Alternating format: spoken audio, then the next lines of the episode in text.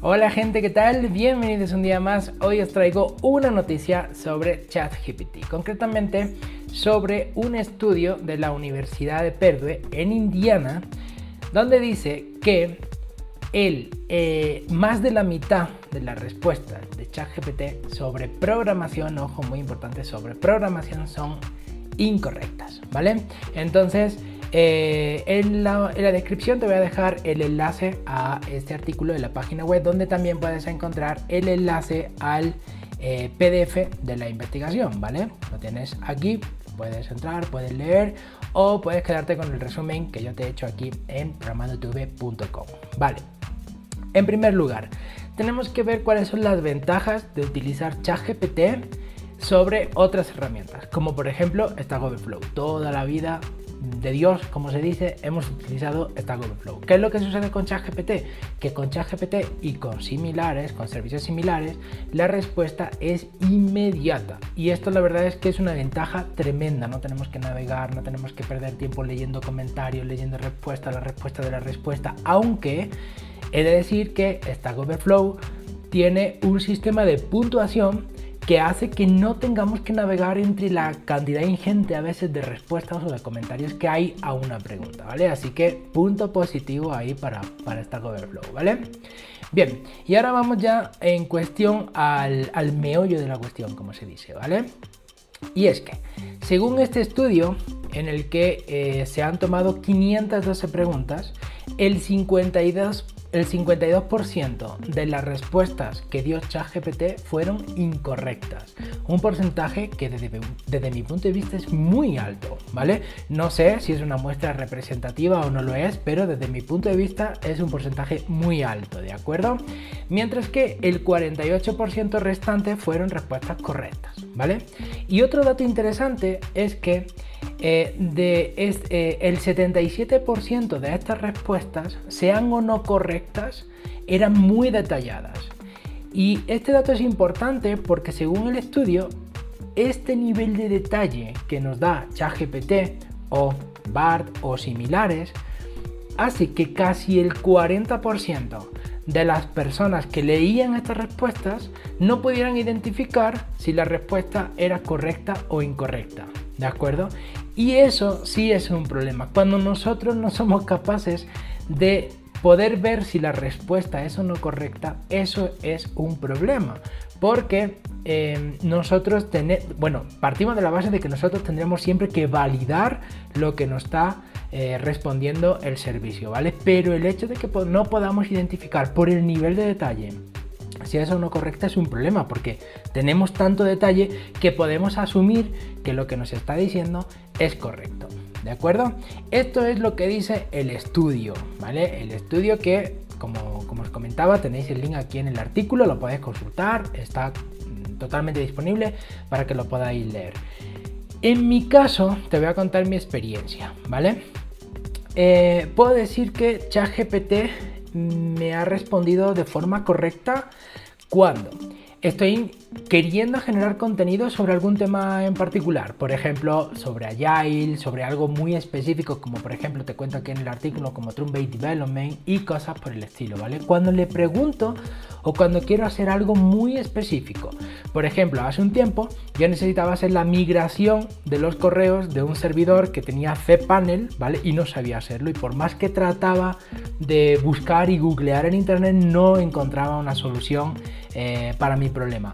Googleé, perdón, lo googleé, no, eh, no sé si es ChatGPTE y me dio de inmediato la respuesta, ¿vale? Receta de cocina. No sé si es que esto está dentro de estas respuestas que son muy detalladas, pero a mí siempre me ha respondido más o menos bien el tema de las recetas de cocina, ¿vale? Información sobre hechos históricos. Siempre he tenido buena respuesta cuando le he preguntado sobre hechos históricos, hechos del pasado, ¿vale? Traducción de textos al inglés. Creo que una de las grandes fortalezas de ChatGPT es traducir al inglés. Por favor, probadlo. Eh, ni Google Translate ni cualquier otro servicio que yo haya, podido probar es tan bueno o a mí me ha parecido tan bueno como ChatGPT, ¿vale? Y eh, generación de código, pero general. Es decir, yo en una ocasión necesitaba crear un módulo para Magento. Entonces le dije que me crease un módulo para Magento, para una versión específica, con la estructura básica del módulo. Y me lo creó. El módulo funciona con el típico Hola Mundo, así que perfecto. Bien. Eh, por otro lado, los casos en los que no me ha funcionado correctamente o no del todo bien, ¿vale?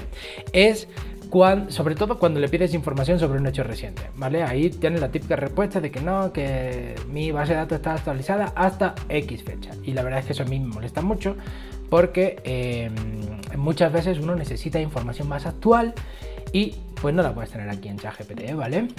Otra cosa que he visto que también falla es cuando quieres hacer algo muy específico con algún software determinado. Por ejemplo, yo he tenido que hacerle preguntas sobre WordPress y sobre Yoast muy específicas, sobre el plugin de SEO Yoast, ¿vale? Muy específicas, por poner un ejemplo. Eh, la página del podcast de aquí en WordPress me sale sin el meta description.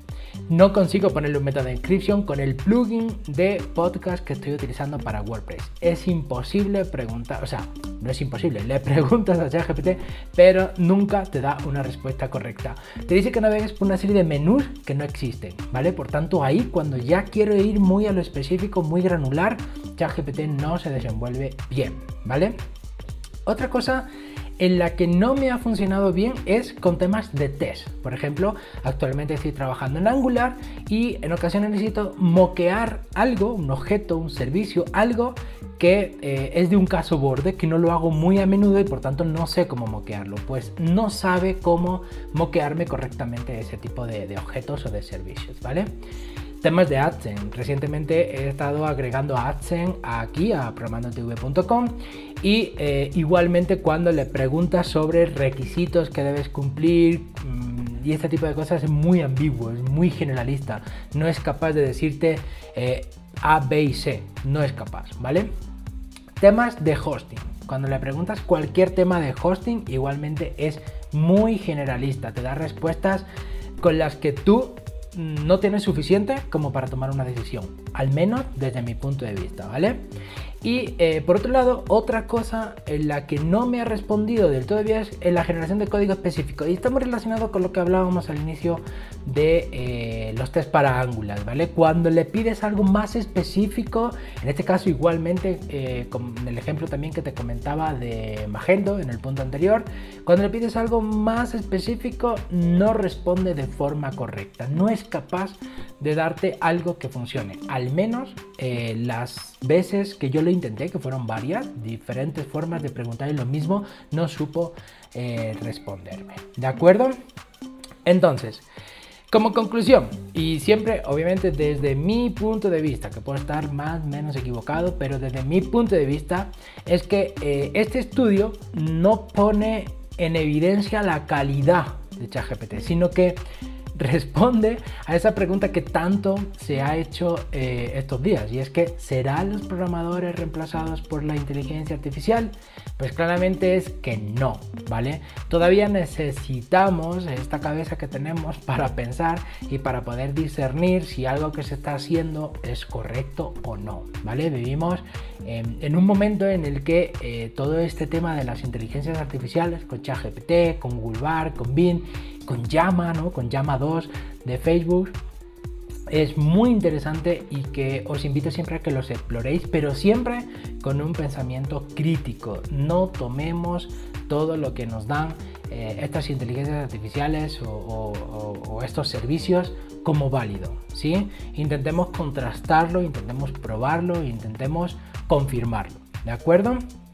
Bien, pues esto es lo que te quería contar con respecto a este estudio de la universidad, de una universidad de Indiana. Como siempre, recuerda que es importantísimo estar en constante aprendizaje, así que te dejaré en la descripción mis cursos de Git, de Go y de Java con un gran descuento. Nada más gente, nos vemos en la próxima.